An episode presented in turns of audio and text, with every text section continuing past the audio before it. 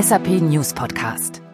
Es geht nicht anders. Wir müssen, wir wollen nachhaltiger werden, ob Unternehmen oder Endverbraucher. Letztere fordern das auch von den Anbietern am Markt, die sich allenthalben große Ziele setzen. Welche Materialien kommen zum Einsatz? Wie sind Produkte verpackt? Auch aufs wegweisende Design kommt es an. Wie schaffen wir Müll zu vermeiden, Dinge wieder zu verwenden, Materialien zu recyceln? Responsible Design and Production, das SAP-Thema, mit dem wir uns heute befassen wollen. Klaus Grüßgen begrüßt Sie ganz herzlich am Mikrofon. Ganz nah dran ist Petra Köpfer-Bienke. Hallo. Hallo. Sie sind zuständig bei SAP für die Entwicklung des Bereichs Produktspezifikationen. Klingt jetzt trocken, ist aber eine spannende und wichtige Grundlage für Responsible Design and Production. Und für die Entwicklung von Responsible Design and Production zuständig ist Uwe Kürsten. Hallo. Ja, hallo, Herr Krüsken. Und das mit einem ganz starken Fokus auf das Thema Kreislaufwirtschaft. Ja, Nachhaltigkeit gehört bei Ihnen beiden zum Berufsalltag, auch zum alltäglichen Leben. Wie wirkt sich das persönlich auf Sie aus, wenn man ständig mit dem Thema beschäftigt ist? Geben Sie sich da extra Mühe, ein Vorbild zu sein? Vielleicht äh, auch mal einen Zeigefinger zu erheben bei Freunden und Kollegen? Naja, beim äh, Zeigefingerheben ist es eher so, dass ich mich da lieber zurückhalte, weil das in der Regel ja nicht so gut ankommt. Aber in der Tat ist dieses Thema natürlich sehr stark im Bewusstsein, äh, präsenter noch, als es vielleicht vor zwei, drei Jahren war. Persönlich ist es sicherlich so, dass, ähm, sage ich mal, im Bereich der Ernährung, im Bereich der Kleidung so die sogenannten Low-Hanging Fruits sind. Das heißt, hier darauf zu achten, Produkte zu kaufen, die jetzt aus der Region stammen, die keinen riesigen Ressourceneinsatz äh, erfordern und natürlich auch zugegebenermaßen so weit wie möglich auch auf Fleischprodukte zum Beispiel zu verzichten. Äh, bei Kleidung ähnlich, also darauf zu achten, dass wenn schon was Neues gekauft wird, dass es dann idealerweise, wenn möglich, aus Nicht-Naturprodukten oder aus recycelten Materialien hergestellt wird. Andere Themen wie Mobilität einschränken, wo es geht, bei Reisen natürlich, ähm, naja, da sind immer so Kompromisse zwischen Fernweh und äh, dem Bewusstsein, was man damit eigentlich tut. Frau Köpfer-Behnke, siegt bei Ihnen das Fernweh oder wo sind Sie besonders vorbildlich in Sachen Nachhaltigkeit? War jetzt schon eine lange Liste, die Herr Kirsten uns da gegeben hat. Ja, ich glaube, mh, mm, bei uns das Fernweh siegt, würde ich sagen. Aber wir schauen natürlich gerade bei uns im Haushalt auf Dinge wie Energiesparen, wie ähm, Solar, wie nachhaltiger Strom produzieren. Ähm, bei den Autos gucken wir inzwischen darauf und haben das vorher, glaube ich, eher weniger getan. Beim Wasserverbrauch, was es den Gartengießen angeht. Ähm, ja, das sind Dinge, wo wir ein Stück weit darauf achten. Aber man kann sicher mehr tun. Und wir wollen heute die Messlatte noch für äh, einige andere Bereiche ein bisschen höher legen und uns darüber unterhalten, wie kann man Produkte äh, ja verantwortungsbewusst designen, responsible design und dann auch herstellen, Production. Das ist äh, die Lösung, um die es hier bei uns heute geht. Und ich würde sagen, wir fangen einfach mal vorne an und nehmen ein Produkt auseinander. Ich äh, stelle mir jetzt hier mal eine Schachtel Pralinen vor die Nase. Die sieht hübsch aus, viel Rot und Gold auf der Schachtel. Innen drin einiges an diversen Folien. Ich esse mal ein paar Pralinen. Da waren jetzt nur vier drin. Es war eine von diesen kleinen Schachteln. Schmeiße ich dann weg den Rest. Aber so einfach ist es nicht. Pralinen und Schachtel, da steckt sehr viel mehr drin, was man in Bezug auf Nachhaltigkeit im Blick halten muss. Frau Köpfer-Binke. Ja, das ist wohl wahr.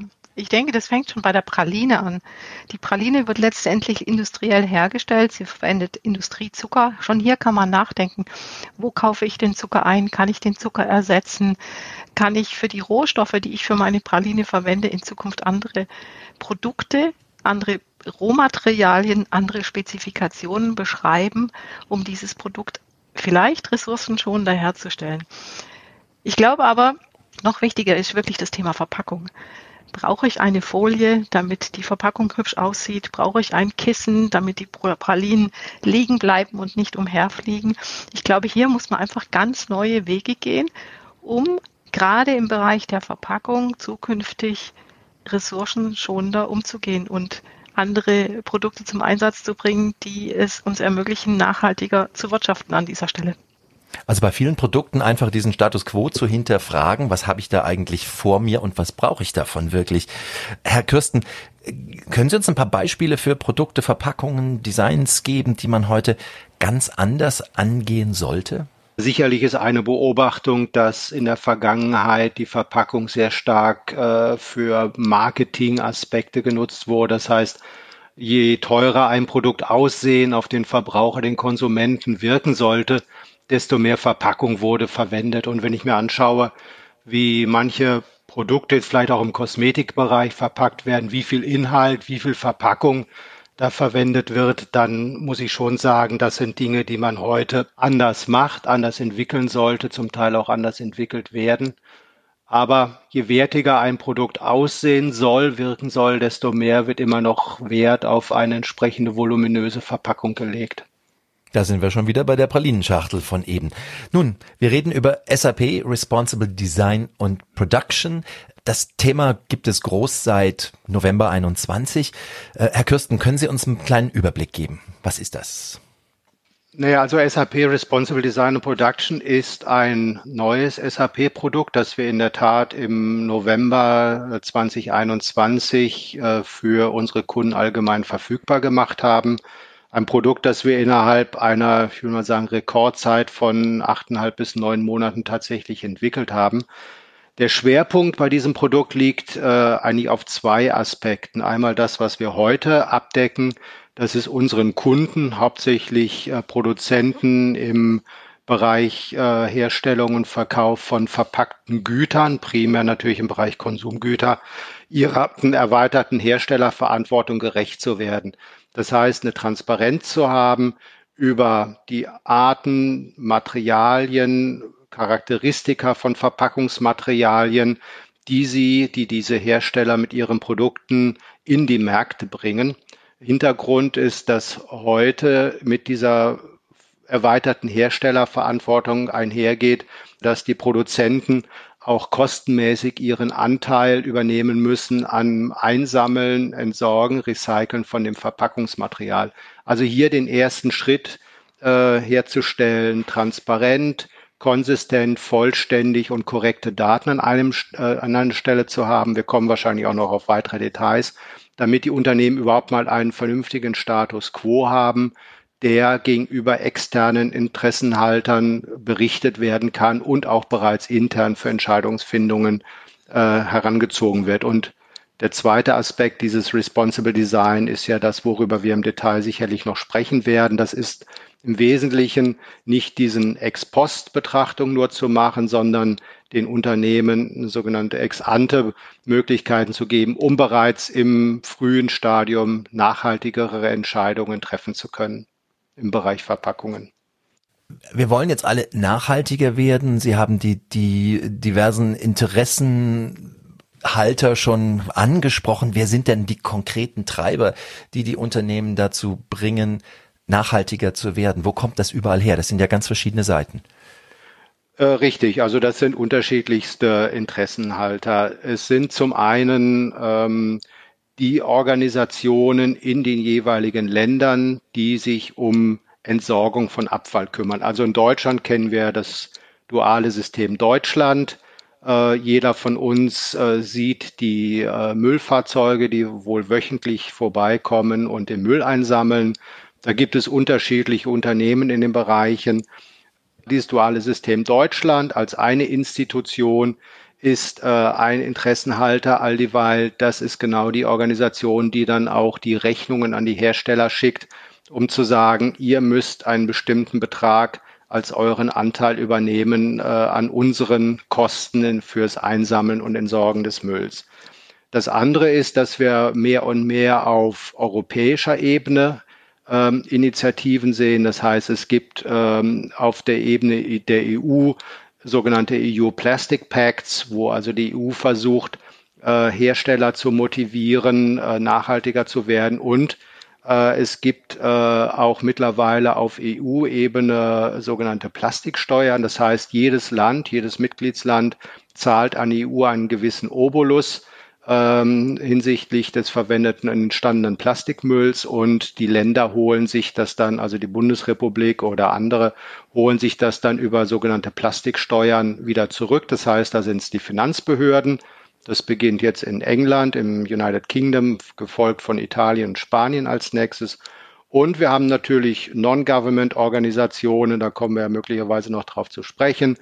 Wir haben aber nicht zuletzt und nicht unwichtig Investoren, die entscheiden, wie nachhaltig sind Unternehmen, um dann auch ihre Investitionsentscheidungen daran auszurichten und ganz am Ende natürlich wir als Verbraucher, die schlussendlich auch daran interessiert sind, dass die Produkte nachhaltig sind und nachhaltig verpackt werden. Da schließt sich meine nächste Frage unmittelbar an, Frau Köpfer-Benke.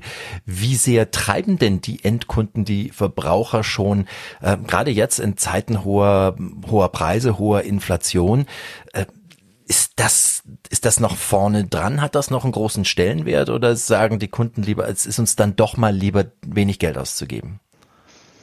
Oh, ich glaube schon, dass den Kunden das ähm, immer wichtiger ist. Und sie werden auch selbstbewusster, weil sie einfach mehr lernen, mehr erfahren, mehr wissen über diese Themen. Und ich glaube, dass an dieser Stelle sie ihren Kauf letztendlich auch nach diesen Faktoren entscheiden. Auf der anderen Seite bin ich der Meinung, dass Hersteller, die diese Initiativen zur Verpackungsvermeidung, zur Müllvermeidung, zur Nachhaltigkeit ernst meinen müssen. Denn wenn sie es quasi nicht ernst meinen und nur als Brand Value oder Marketing in Erscheinung bringen, dann werden die Kunden und der Endverbraucher und gerade auch die junge Generation, die werden das langfristig nicht abnehmen kommt auch aus den Unternehmen von innen heraus, von den Mitarbeitern ein Antrieb? Also macht es einen Arbeitgeber, sagen wir mal, attraktiver, wenn er in Sachen Nachhaltigkeit vorbildlich ist? Mit Sicherheit, definitiv. Ich denke, dass gerade der Faktor, wie ein Unternehmen wirtschaftet, wie nachhaltig ein Unternehmen sich darstellt oder wie sie das Thema Nachhaltigkeit platzieren, ist eines der Schlüsselkriterien, um sich überhaupt bei einem Unternehmen zu bewerben. Und wenn ich jetzt mal meine Kinder mit den Augenschein nehme und gucke, wie sie in Zukunft arbeiten wollen, dann ist denen das Thema Leben viel wichtiger als uns. Und dazu gehört auch Nachhaltigkeit und die Welt von morgen vorbildliche Unternehmen, auch SAP möchte da ja vorbildlich dastehen und es gab, glaube ich, ein ganz wichtiges äh, Auftaktereignis in Richtung Responsible Design and Production. Das war SAP Vision for Clean Ocean. Herr Kürsten, können Sie uns das ein bisschen vorstellen, worum es da ging? Das war Davos 2020. Also damals hat gestartet unser Engagement seitens der SAP in dem Bereich Plastikmüll, saubere Ozeane, enger mit unseren Kunden auch zusammenzuarbeiten, äh, in dem Hinblick, ihnen zu helfen, nachhaltiger zu werden.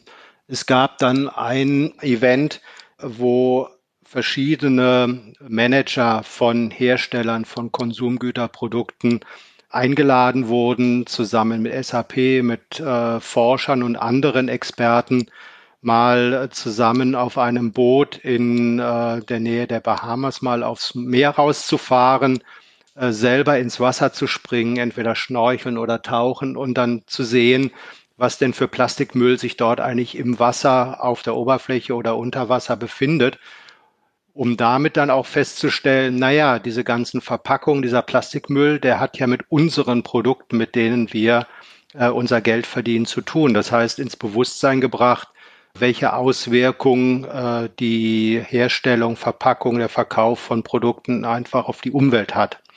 Darauf basiert dann die Entscheidung, dass wir uns stärker engagieren und in Davos 2020 wurden eben hier Initiativen gegründet für Zusammenarbeit, Co-Innovationen zwischen SAP und Kunden, um hier daran zu arbeiten, wie wir die Situation in den Ozeanen verbessern können und gerade diese Woche hat SAP zusammen mit äh, einer dreistelligen Anzahl von Unternehmen unterschrieben die äh, neuen Prinzipien der UN für einen sauberen Ozean, also hier tatsächlich aktiv mitzuarbeiten, äh, die Gesundheit der Ozeane, soweit das eben noch geht, zu retten in verschiedensten Aspekten, die hier eine Rolle spielen. Also enges Miteinander von SAP und Kunden. Das heißt, Sie haben die auch bei der Entwicklung von Responsible Design und Production mit ins Boot geholt? Kann man da von einer Co-Innovation sprechen? Ja, absolut. Also wir haben hier in der Tat die komplette Neuentwicklung äh, vollständig darauf basiert, was Kunden an konkreten Anforderungen mit uns erarbeitet haben. Das heißt also hier in der engen Zusammenarbeit mit einer Gruppe von, sag jetzt mal, großen Herstellern von verpackten Konsumgütern daran zu arbeiten, zu verstehen, was genau sind die Probleme, die es zu lösen gilt und was sind dann eben auch Fähigkeiten, die ein Softwareprodukt mitbringen muss, mitbringen kann, um die Unternehmen in ihren Prozessen Richtung mehr Nachhaltigkeit auch zu unterstützen. Also wirklich von Anfang an Co-Innovation, Design Thinking, kreative Prozesse, die dann am Ende zu diesem Produkt, das wir im November vergangenen Jahres freigegeben haben, führten. Was ist da herausgekommen an Anforderungen, an Herausforderungen an die Unternehmen? Könnten Sie uns da ein paar im Einzelnen beschreiben? Naja, also auf der einen Seite stehen die Unternehmen einfach heute vor der Tatsache, dass äh, es mehr und mehr Anforderungen von externen gibt, hier über Verpackungsmaterialien konsistent, vollständig und korrekt zu berichten. Wir sprachen schon über diese erweiterte Herstellerverantwortung. Hierfür gibt es unterschiedliche Anforderungen, die dort zu erfüllen sind auf äh, Quartalsbasis, auf jährlicher Basis. Und es ist eben für diese Unternehmen schwierig, all die erforderlichen Informationen, die sich auf unterschiedlichste Quellsysteme heute verteilen, zum Teil auch von deren Zulieferern bereitgestellt werden müssen, wirklich an einer Stelle in einer erforderlichen Qualität bereit zu haben, um jederzeit zu wissen, wie nachhaltig ist mein Material, wie viel Recycled Content habe ich verwendet, also wie viel äh, recycelten Inhalt hat meine Verpackung, äh, wie viel ist davon kompostierbar etc. Also all diese Informationen zusammenzubringen aus verteilten Systemen und schlussendlich dieser Vielzahl unterschiedlicher äh, Berichtsanforderungen extern und intern äh, gerecht werden zu können. Das waren so die sage ich mal, grundlegenden Basisanforderungen, die wir als erste gebeten wurden zu adressieren und zu lösen. Wie haben Sie die gelöst? Wir haben SAP Responsible Design und Production entwickelt als Produkt, das hier wird es ein bisschen technisch, wir als sogenannte Software as a Service anbieten, das heißt eine cloud-basierte Lösung, die in ihrer Art für jeden Kunden gleichartig funktioniert wir stellen äh, die Fähigkeiten bereit, damit die Kunden aus ihren Datenquellen, aus ihren Systemen die Informationen in unsere cloudbasierte Lösung übergeben können oder replizieren können. Wir stellen Mechanismen äh, bereit, die die Qualität der Daten prüfen, die also auch äh, prüfen, ob die Informationen, die wir bekommen, eben vollständig, konsistent, korrekt sind und ausreichend um all den uns bekannten Berichtsanforderungen zu entsprechen und schlussendlich damit auch den Unternehmen Hinweise zu geben, wo sie in ihren Daten Verbesserungen äh, machen müssen.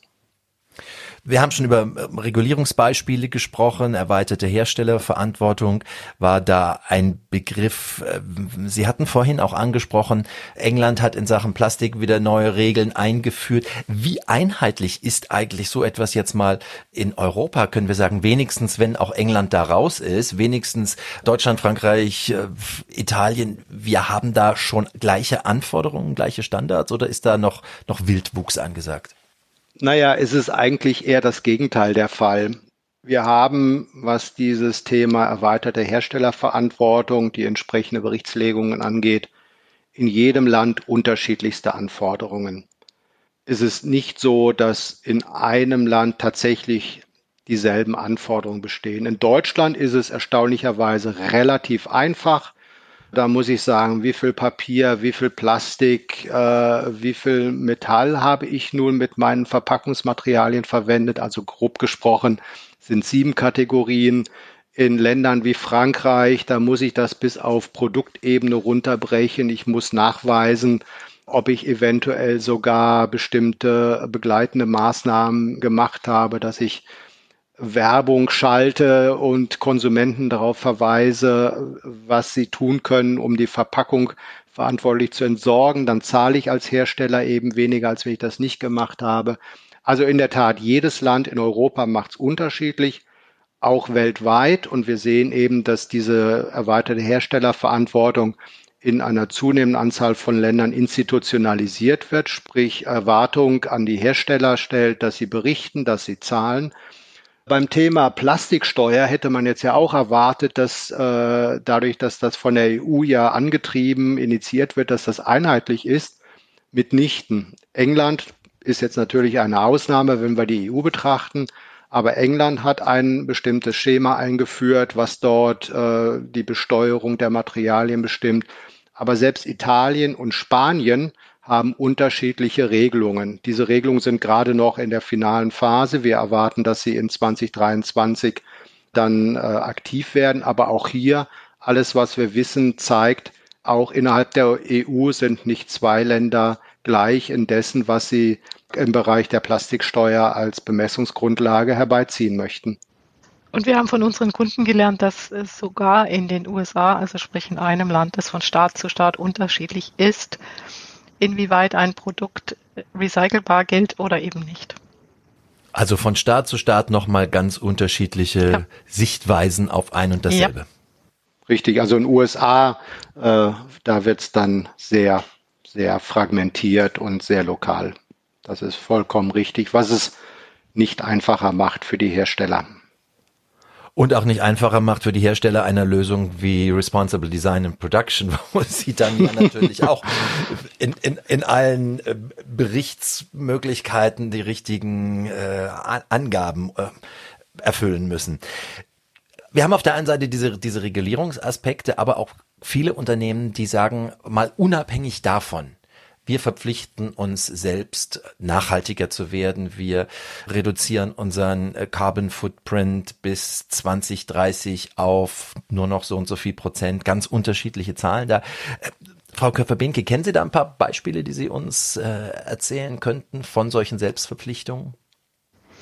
Ja, wenn ich jetzt einfach mal unser eigenes Unternehmen nehme, die SAP, und in zwei verschiedene Bereiche reinschaue, haben wir uns beispielsweise schon lange dafür eingesetzt, wenn wir jetzt an den Kaffeekonsum denken, den wir vielleicht jeder morgens brauchen, dann setzen wir beispielsweise Fairtrade gehandelten Kaffee ein. Klar geht es hier jetzt nicht um die Kaffeerohstoffe, aber es geht natürlich darum, wie der Kaffee hergestellt wird. Und letztendlich sind wir, die Menschen, auch eine Ressource, die es nachhaltig zu behandeln gilt. Ein Beispiel. Ein anderes Beispiel. Die SAP hat sich zum Ziel gesetzt, 2023 bereits Klimaneutralität in unserem Unternehmen zu erreichen. Und ein dritter Bereich haben wir uns auf die Fahnen geschrieben. Und zwar gibt es verschiedene ISO-Zertifizierungen für das Thema Umweltmanagement und Energiemanagement. Und hier haben wir an ausgewählten Standorten vor, diese beiden Normen einzuführen und umzusetzen und in unsere Managementsysteme zu integrieren. Es gibt eine Organisation, die Unternehmen hilft, Maßstäbe zu setzen, sich ähm, hilft, Orientierung zu geben, die Ellen MacArthur Foundation. Mag mir einer von Ihnen die ein bisschen vorstellen, bitte? Die Ellen MacArthur Foundation ist eine Non-Governmental Organisation, die sich eben der Nachhaltigkeit, insbesondere der Kreislaufwirtschaft äh, und der erforderlichen Systematik widmet. Gegründet von der englischen äh, Seglerin Ellen MacArthur, die aus eigener Erfahrung natürlich naturverbunden und ozeannah äh, sicherlich sehr früh auch erkannt hat, dass es da riesige Themen gibt, die es äh, zu behandeln gilt.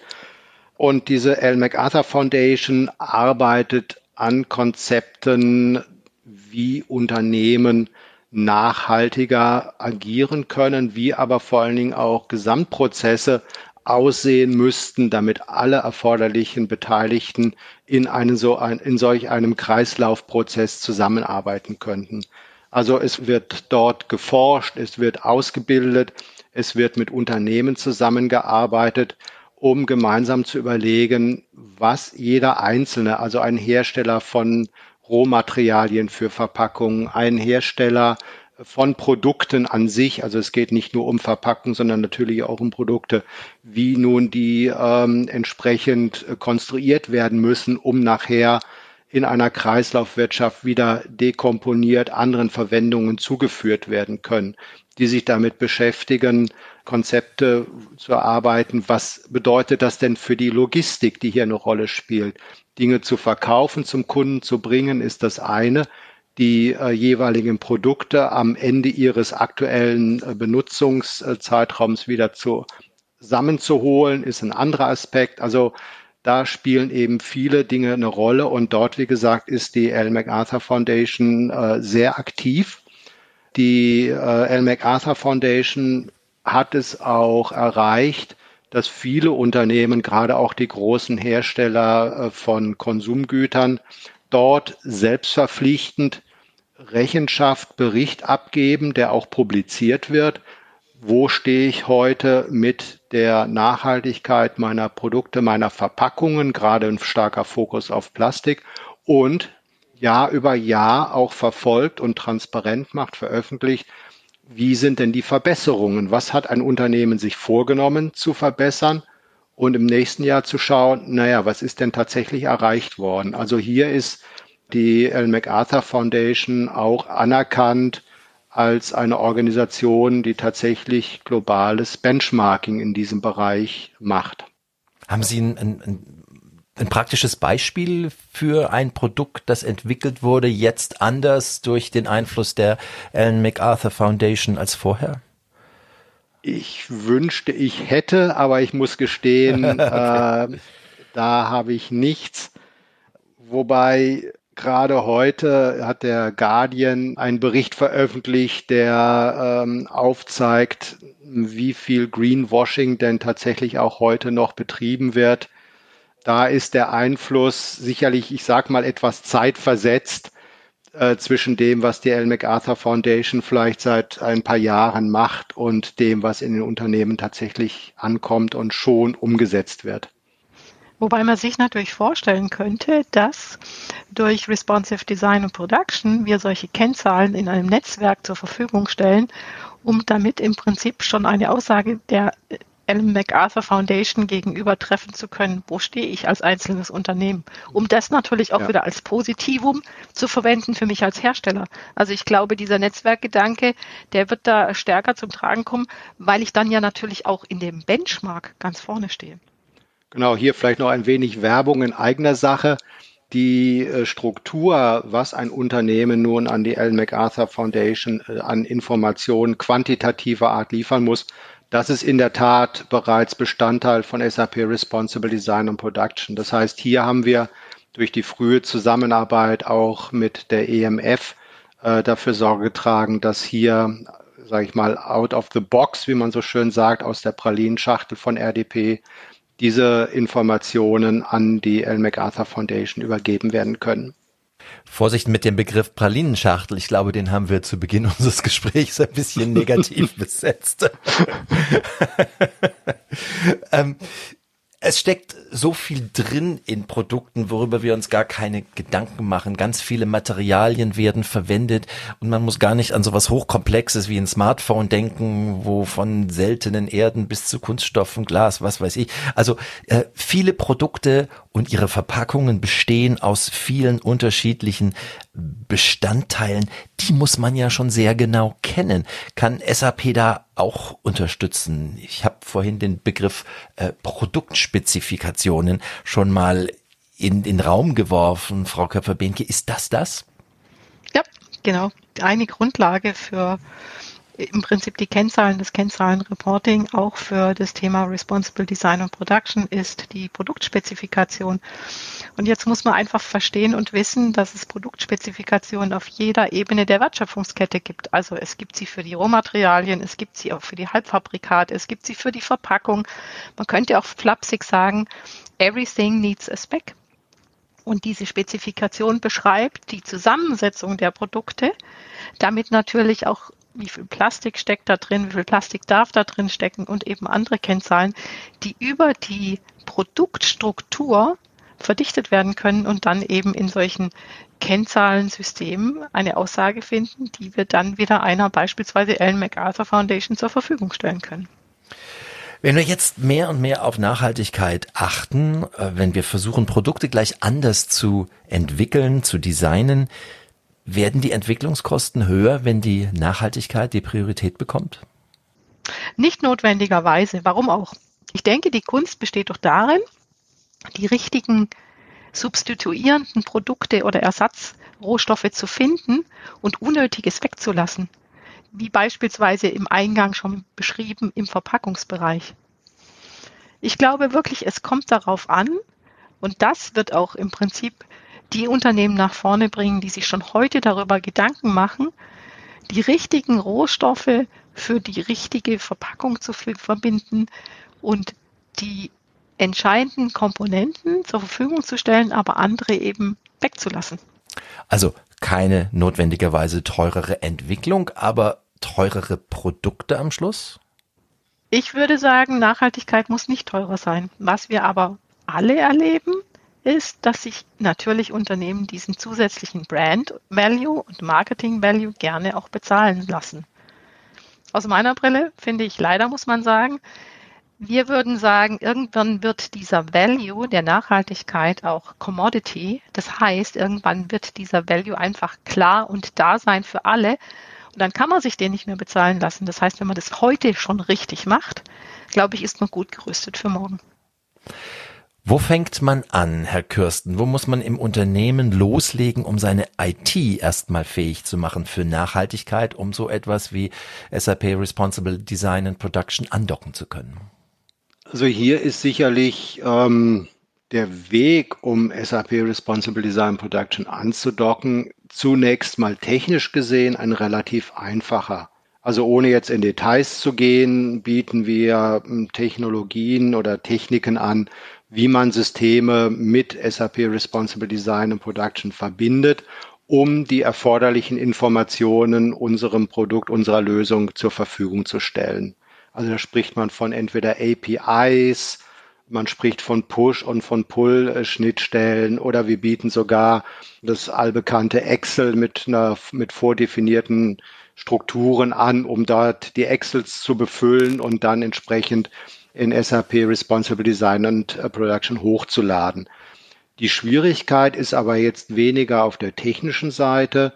Die Schwierigkeiten sind eher bei den Unternehmen heute, dass sie dann, wenn sie sich mit SAP Responsible Design Production und diesem Thema beschäftigen, feststellen, dass die Daten, die sie heute haben, eben nicht in der erforderlichen Konsistenz, Korrektheit und Vollständigkeit vorliegen entweder nicht im eigenen Unternehmen, äh, weil die Unternehmen die Verpackungen in dem Falle komplett einkaufen und entsprechend auch von ihren Herstellern gar nicht notwendigerweise en Detail die Informationen vorliegen haben, was denn tatsächlich verwendet wurde für die jeweils eingekaufte Verpackung. Also sind es jetzt 28,5 Prozent recyceltes Material in meiner Plastikflasche oder sind es tatsächlich die von mir geforderten 33 Prozent? Also hier haben wir eine sehr große Ungenauigkeit äh, zum Teil, beziehungsweise haben sich bis anhin auch die Fachbereiche, die sich mit den jetzt erforderlichen äh, Details beschäftigen, also die auch die Verpackungsspezifikationen richtig, vollständig, konsistent in allen, an allen Stellen zu erstellen haben, nicht immer an die vielleicht auch in den Unternehmen schriftlich festgehaltenen Standards gehalten, sondern gerade wenn ich an globale Unternehmen denke, die auf unterschiedlichen Kontinenten diese Arbeiten verrichten, naja, hat man auf unterschiedlichen äh, Kontinenten unterschiedlich agiert äh, mit dem Ergebnis, dass die Daten einfach nicht in der Form vorliegen, wie man es jetzt braucht, um sehr schnell, sehr einfach auch SAP Responsible Design und Production mit all seinen Fähigkeiten nutzen zu können. Also erstmal solide Datenbasis schaffen, das ist die wichtigste Voraussetzung, kann man sagen. Genau, wobei wir eben auch sehen und daran arbeiten, wie wir Kunden dabei unterstützen können, das einfacher zu machen. Also jetzt herzugehen, und einer großen Anzahl von Ingenieuren zu sagen, was sie alles in ihren Daten ändern müssen, um den Status quo richtig zu beschreiben, ist ein sehr mühsames, sehr langwieriges Unterfangen. Wir wollen ja erreichen, dass Unternehmen sehr schnell SAP Responsible Design Production nutzen können. Das heißt, der Schritt, die Hürde äh, muss möglichst gering werden. Also wir arbeiten gerade daran mit äh, Hilfsmitteln, wenn man dann von künstlicher Intelligenz oder Machine Learning redet, zu verstehen, was können wir eben zusätzlich noch an Fähigkeiten mit in dieses Produkt einbauen, um diesen Prozess, diesen Übergang möglichst einfach und reibungslos äh, gestalten zu können. Nun unterstützen Sie da IT-seitig, aber auch produziert werden muss ja möglicherweise anders. Frau Köpfer-Behnke, inwieweit müssen sich Produktionsstätten ändern? Das ist ja dann auch nicht so ganz ohne. Nee, absolut nicht. Und ich finde, da muss man auch nochmal schauen, um eine nachhaltige Produktion zu schaffen, reicht es ja nicht aus, nur auf die Produktion oder auf die Herstellungsphase des Produktes zu schauen. Man muss im Prinzip den kompletten Lebenszyklus in die Analyse und die Bewertung mit einbeziehen. Und hier gilt es auch nochmal, die Wertschöpfungskette in den Vordergrund zu stellen, weil so viel Fertigungstiefe oder Produktionstiefe, wie wir früher hatten, die gibt's ja heute meistens gar nicht. Und gerade speziell im Bereich von Konsumerprodukten eben nicht. Das heißt, wir haben ja die Wertschöpfungskette global verteilt und müssen trotzdem diese Kennzahlen zur Verfügung stellen und sicherstellen, dass ich ressourcenschonend produziere. Und dabei gilt es natürlich im Kleinen anzufangen. Wie kann ich Betriebsmittel recyceln und wiederverwenden? Wie kann ich Werkzeuge überarbeiten und nicht einfach wegwerfen? Welche erneuerbaren Energien kann ich einsetzen?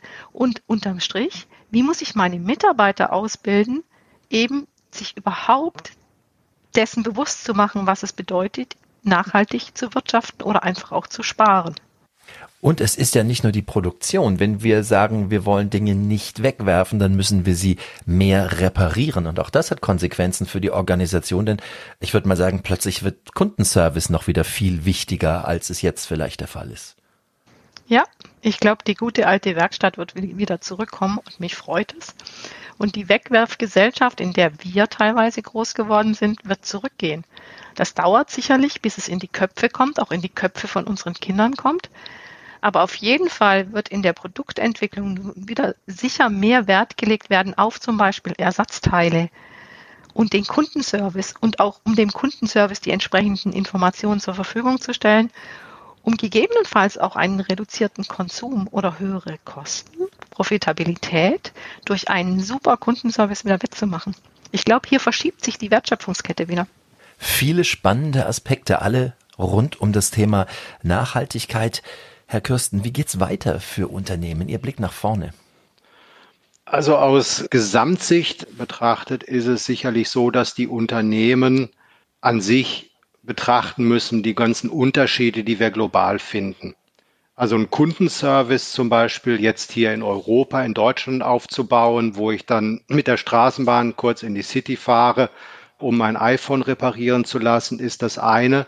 Gehe ich in, in Länder, die man nun heutzutage gemeinhin als Global South betrachtet, da kaufe ich, da werden Produkte gekauft, konsumiert, aber da ist eben so, dass eben nicht wöchentlich die Müllabfuhr vorbeikommt oder dass der Kundenservice, die Werkstatt gerade eine, zwei, drei Straßenbahnhaltestellen weiter entfernt ist. Das heißt, hier global tatsächlich auch zusammenzuarbeiten, um die unterschiedlichsten Aspekte, Gegebenheiten in den jeweiligen Ländern auch berücksichtigen zu können, ist sicherlich eine große Herausforderung.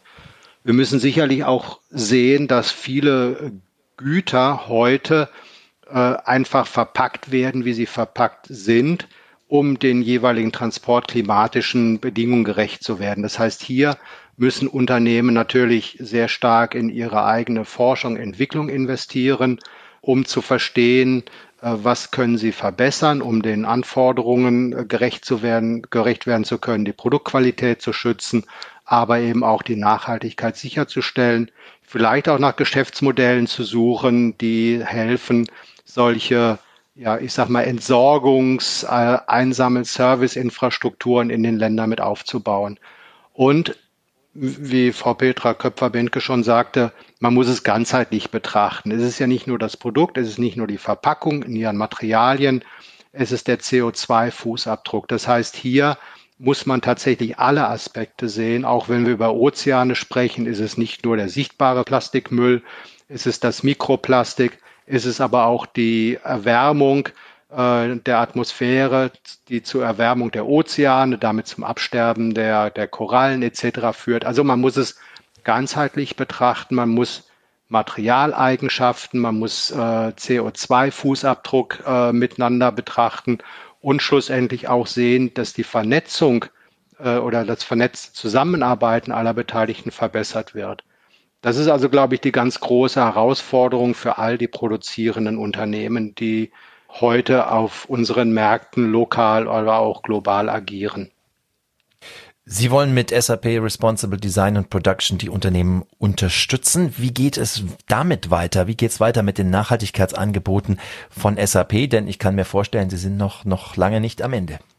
Nein, absolut nicht. Und man möchte auch sagen, dass jetzt SAP Responsible Design Production ein Produkt von mehreren ist, die wir als SAP jetzt in diesem Zusammenhang Nachhaltigkeit haben. Also es geht darum, überhaupt mal Unternehmen äh, Transparenzentscheidungshilfe zu geben für ihren, äh, wie man so sagt, Environmental, Social and Governance Status.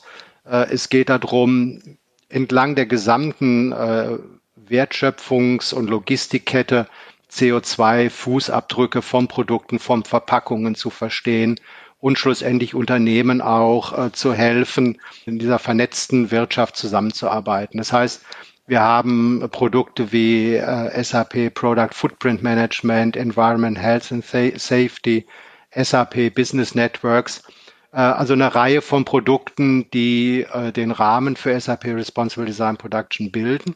Unser Schwerpunkt ganz konkret für SAP Responsible Design Production ist jetzt äh, den Schwerpunkt zu legen, Nachhaltigkeitsaspekte den Ingenieuren in den Unternehmen bereits während des äh, sogenannten Entwurfsprozesses an die Hand zu geben. Das heißt, den Ingenieuren die Möglichkeit zu geben, zu verstehen, wenn ich jetzt eine bestimmte Verpackung meiner Praline in einer Art und Weise entwerfe, wie ich das vorhabe, was ist die Auswirkung auf die Recycelbarkeit, was sind die Auswirkungen auf meine Kosten der erweiterten Herstellerverantwortung. Je nachhaltiger die Verpackung, desto geringer die Kosten. Was sind die Auswirkungen auf Plastiksteuern? Wie ist der CO2-Fußabdruck meines verwendeten Plastik- oder Verpackungsmaterials? Also hier mit SAP Responsible Design Production Informationen basierend auf den Spezifikationen unseres Specification Managements, was im Bereich von Frau Petra Köpfer-Wenke entwickelt wird, hier zusammenzubringen, um diesen Ex-ante-Blick, also bevor ich etwas äh, entwerfe, bevor ich etwas in den Markt bringe, äh, hinsichtlich Nachhaltigkeit äh, stärken und ausbauen zu können. Und vielleicht noch ergänzend, hier muss man den alten Terminus vielleicht nochmal bedienen, dass 80 Prozent der Kosten bereits in der Entwicklung festgelegt werden. Und hier gibt es bei der SAP das Produkt SAP Enterprise Product Development. Hier gibt es eben das Thema Spezifikationsmanagement, aber nicht nur. Und diese Lösungssuite zusammen mit dem Responsible Design and Production macht es aus, dass wir in dieser frühen Produktentwicklungsphase bereits das Thema Nachhaltigkeit gut unterstützen können. Frau Köpfer-Benke, als Sie vorhin über die sich verschiebende Wertschöpfungskette gesprochen haben, hin zu mehr Reparieren und diesen Geschichten, mehr Service, gucken Sie optimistisch in die Zukunft? Sind wir auf dem Weg in eine bessere Zukunft mit all diesen Möglichkeiten, die wir heute haben, die uns eben auch Daten liefern, um Dinge besser zu machen? Ich gucke auf jeden Fall optimistisch in die Zukunft. Ob die Zukunft besser wird, besser ist für mich hier, glaube ich, nicht der richtige Begriff. Die Zukunft ist eine Zukunft, wissen wir alle nicht, was kommt, aber wir tun auf unserer Seite unser Möglichstes, um die Zukunft sicher für unsere Kinder zu machen. Dankeschön. Auf dem Weg zu mehr Nachhaltigkeit mit Responsible Design und Production, Petra Köpfer-Behnke und Uwe Kürsten waren meine Gäste. Ganz herzlichen Dank Ihnen beiden. Herzlichen Dank. Gerne. Mein Name ist Klaus Krüsken. Schön, dass Sie dabei waren. Schon bald gibt es den nächsten SAP News Podcast, dort, wo Sie diesen gefunden haben und überall sonst, wo es Podcasts gibt.